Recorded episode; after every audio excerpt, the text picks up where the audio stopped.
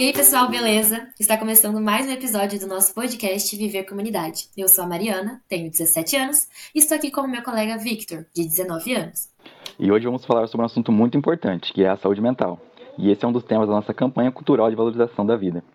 Hoje vamos contar com a presença da psicóloga Cristiane, que trabalha na Dama Brasil. Muito obrigado pela sua, pela sua presença, Cristiane. Vamos lá?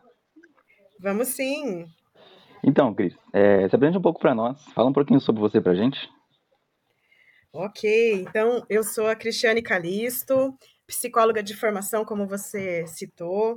É, trabalho como psicóloga, né, e na área de RH especificamente há 22 anos, então faz um tempinho aí. Na Adamar eu estou há nove anos e hoje eu sou parceira de negócios, responsável por duas diretorias, a diretoria de marketing e a diretoria financeira. Então, ao longo da minha carreira, eu já trabalhei em algumas empresas é, e tenho, assim, sempre muito contato né, com as pessoas, os colaboradores e os líderes no dia a dia. Focado muito aí né, em recrutamento e seleção, desenvolvimento, carreira, a própria questão né, de coaching também, que é um acompanhamento mais estruturado, né, um processo que tem meio, é, começo, meio e fim. Uh, e tenho algumas outras formações também, né? Na área de responsabilidade social eu tenho uma formação, é, também uma formação em condução né, de grupos, uma outra especialização em gestão de recursos humanos, e também, por último, eu fiz uma formação como Master Coach. Esse é um resuminho. Que bacana, Cristiane. A saúde mental, né, é um tema que está cada vez mais em alta. Sim. E você poderia nos dizer um pouquinho sobre a importância de falarmos sobre esse tema? Porque antigamente a saúde mental não era tão valorizada e mencionada como hoje em dia, né? Sabe nos dizer um pouquinho o porquê disso? É, na minha opinião, Mari, tem um pouco a ver com preconceito, né? Então, você falou que antigamente não se falava muito e tem muito um tabu por trás de tudo isso, né? Então, quando a gente fala de saúde mental, a gente está falando né, que a gente precisa cuidar aí, né, é, de forma que a gente tenha uma mentalidade saudável, que a gente esteja bem, que a gente consiga equilibrar, né, a nossa vida como um todo, né, tanto pessoal quanto profissionalmente, as outras áreas que nós temos aí. É, e antes era meio proibido, né, falar nessa questão. Ah, você vai no psicólogo, você faz acompanhamento com um psiquiatra, nossa, então você é doido, né? Tinha muito um preconceito com relação a isso.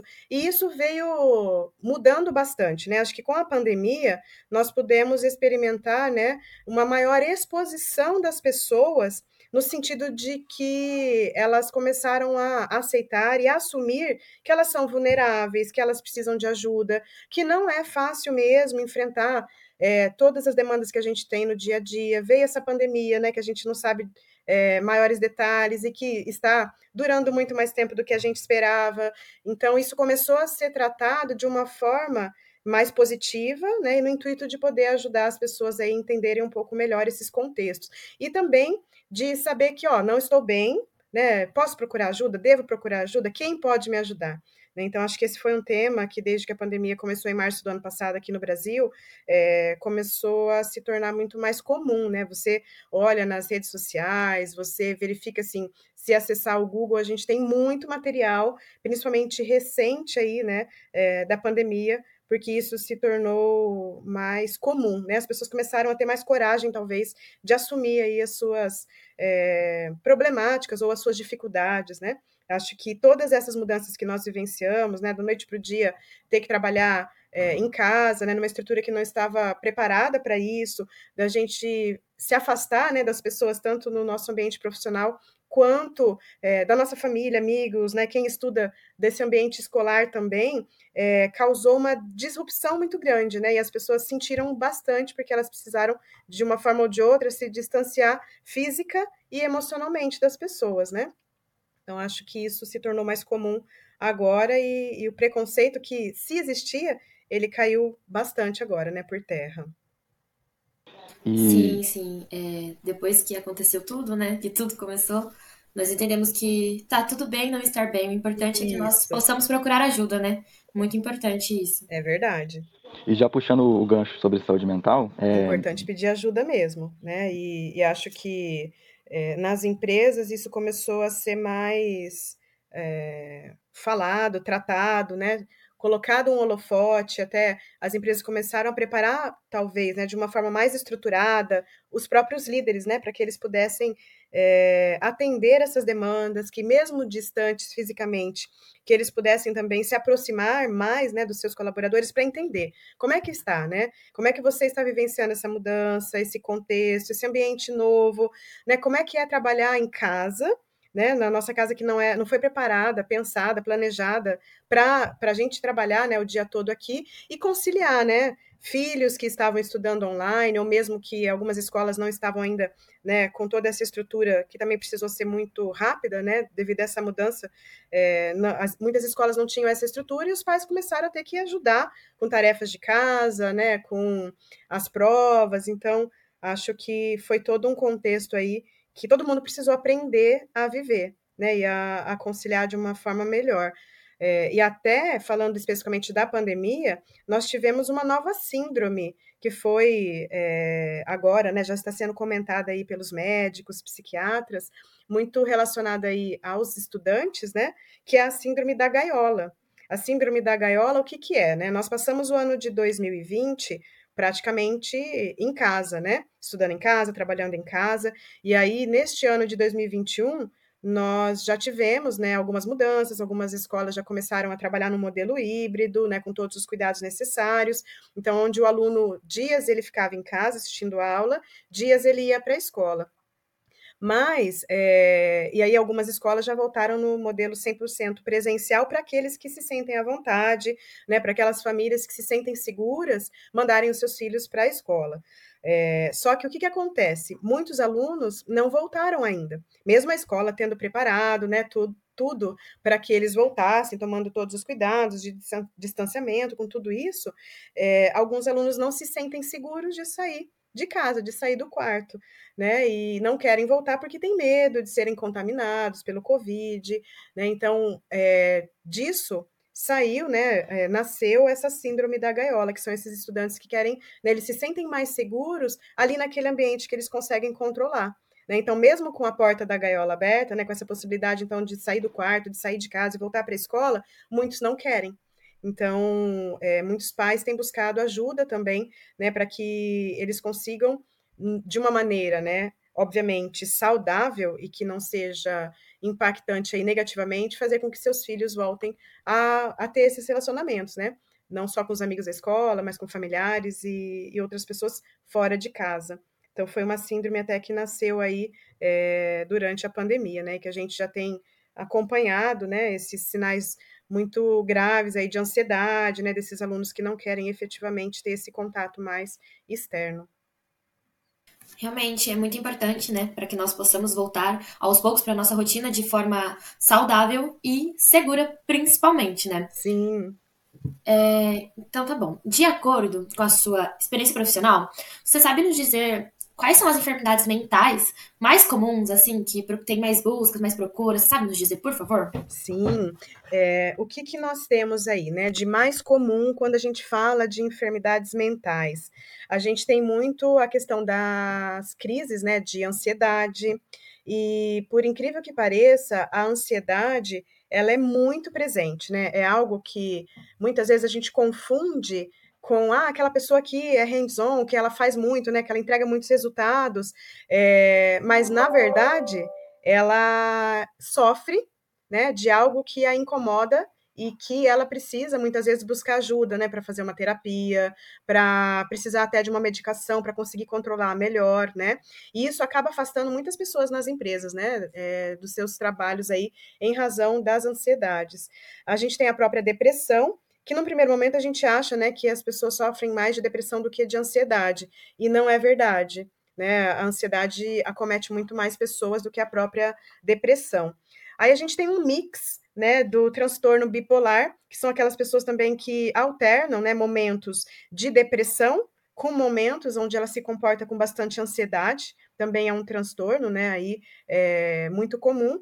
A, a próprio transtorno também obsessivo compulsivo, onde a pessoa desenvolve algumas manias, né, algumas questões, ah, uma mania de limpeza, uma mania de lavar excessivamente as mãos, uma mania de sempre checar antes de dormir se todas as portas estão fechadas, então ela desenvolve alguns rituais, isso também não é saudável, né? Dependendo do nível e do grau que isso acaba se desenvolvendo, então muitas vezes ela precisa procurar ajuda.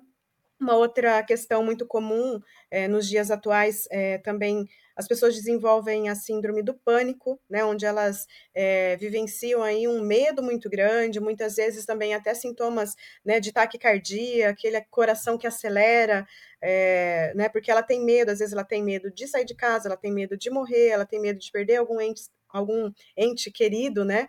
Então, isso também acontece bastante, né? E muitas vezes a pessoa precisa de medicação, precisa de terapia, muitas vezes, dependendo do grau, até uma internação, né? Para que ela receba um tratamento diferenciado e bem é, específico, né? Para essa síndrome.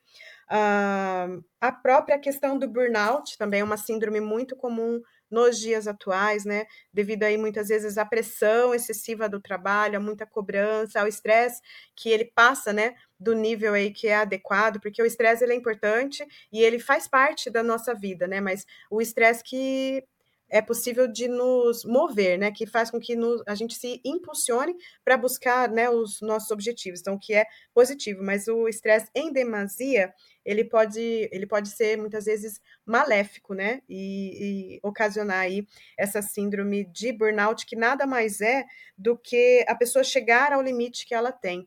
Né? Então, aí ela começa a ter dificuldade para se, se concentrar nas tarefas, ela começa muitas vezes a desenvolver problemas de visão, também de taquicardia, né? E, e ela precisa também buscar uma ajuda profissional para poder melhorar, né? E aí conciliar todas essas terapias também. Essas são as síndromes mais comuns, tá? Quando a gente fala aí de enfermidades ou de transtornos mentais, né? Quando a gente fala de saúde mental. E é, existe algum fator que, que pode desenvolver uma doença, um transtorno mental, ou é sempre algo genético? Muitas vezes, Vitor, é, o desenvolvimento né, dessas síndromes, ela está muito mais relacionada ao ambiente que essa pessoa vive, tá? Mas eventualmente existem sim algumas síndromes que têm aí um fator genético que acaba desencadeando algumas coisas, tá? Então você, é, a gente quando estuda, quando verifica uh, material sobre isso, a gente é, percebe, né, que muitas vezes numa família tem lá uma mãe que é depressiva, né, e aí aquele filho que convive com aquela mãe também, ela pode, né, vir a desenvolver uma síndrome ou um, um quadro depressivo semelhante, né, então, tem aí uma, uma mistura, assim, né, desses fatores. Não tem uma definição né, de que seja só desencadeado por fatores genéticos e também não só pelo ambiente que a pessoa vive, né, ou pelo que ela vivencia ali, né, as experiências que ela tem, as circunstâncias né, que ela é exposta, tá? Então, é, existem essas duas possibilidades, sim. Depende muito, né, da síndrome, depende muito da pessoa, do contexto que ela está inserida, né, da maneira que ela consegue olhar para isso é, e resolver sozinha e muitas vezes não desenvolver, né, não desencadear isso, ou mesmo quando ela não consegue é, lidar com isso sozinha, né, e ela vai precisar de uma ajuda profissional para poder melhorar, né. Sim, sim. É... E você acha que é possível prevenir algum surgimento de doenças ou transtornos mentais? É possível sim. É, na minha opinião, pessoal, é, quando a gente percebe, né, enquanto ser humano, que tem algo que está fugindo do nosso controle ou tem algo muito diferente acontecendo, já é um sinal de alerta, né? E quando a gente perceber qualquer tipo de mudança, por menor que seja, é importante a gente conversar com alguém que a gente confia, né? No ambiente corporativo é importante que a gente possa dividir essa dificuldade ou essa problemática ou essa diferença que a gente percebeu no nosso comportamento ou no nosso, no nosso estado, né, atual, com o nosso gestor né? Porque muitas vezes o gestor ele vai ter uma experiência prévia, ou ele pode ter passado por algo na família, ele pode ajudar, ou mesmo esse gestor pode orientar a, a essa pessoa para que ela busque a ajuda, né? Então, antigamente tinha muito essa restrição. Ah, você faz terapia? Nossa, mas o que está acontecendo com você? Né? O que, que saiu do teu controle? Você não consegue cuidar da sua vida? Você precisa de uma ajuda né, profissional, uma ajuda extra, ou ah, eu vou, eu preciso, eu fui encaminhado, né, para ter um atendimento com um psiquiatra. Nossa, mas você vai tomar remédio?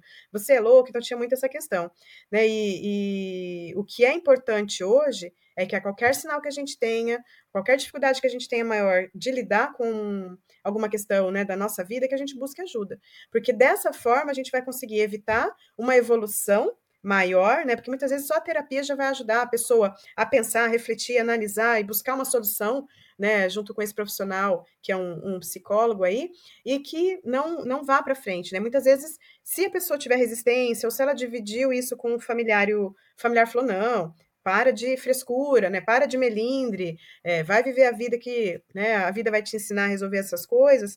E ela não busca uma ajuda profissional. Muitas vezes ela vai desenvolver e avançar numa síndrome até chegar numa situação onde muitas vezes ela não vai dar conta sozinha, né? Ela vai poder é, aí talvez pensar em algumas alternativas que não são as melhores, né? De como tirar a própria vida, né? Ou de é, tomar algum remédio por conta que pode não ajudar e só piorar o quadro. Então, ao menor sinal, procure ajuda. Converse com alguém que você confia, procure ajuda médica, procure um atendimento especializado para que o quanto antes você possa encontrar a ajuda necessária e tratar, porque tudo tem tratamento, né? É, diferenciado aí, né? Em, dependendo de cada síndrome ou de cada problemática, mas tudo tem tratamento, né? E o importante é a gente diagnosticar isso o quanto antes, né, para dar o devido andamento aí. Nossa, informações muito ricas, Cristiane, muito obrigada. Então, vamos finalizando. E para finalizar, qual é a dica que você daria para um ouvinte do nosso podcast que possa estar passando por um sofrimento mental? A minha principal dica é: não sofra sozinho. Não pense que sozinho você vai dar conta de tudo muitas vezes a gente não vai dar conta de tudo. Então, procure ajuda, converse, assuma né, a sua vulnerabilidade, né, a sua fraqueza, a sua dificuldade é, e busque ajuda porque tudo vai dar certo, né? Tudo tem uma solução. É, isso só tem que acontecer o quanto antes, né, para que os quadros aí não se compliquem. Exatamente, tudo tem uma solução. Com certeza. é muito bacana, muito bacana tudo que você trouxe aqui pra gente, Cris. E nós chegamos ao fim de mais um episódio do nosso podcast Viver Comunidade. Muito obrigada pela sua participação. um abraço virtual. Obrigada, um abraço virtual e até a próxima, comunidade. Obrigada, pessoal. Muito obrigado, Cris. Tchau, tchau. Tchau, tchau, muito obrigada. Tchau, tchau.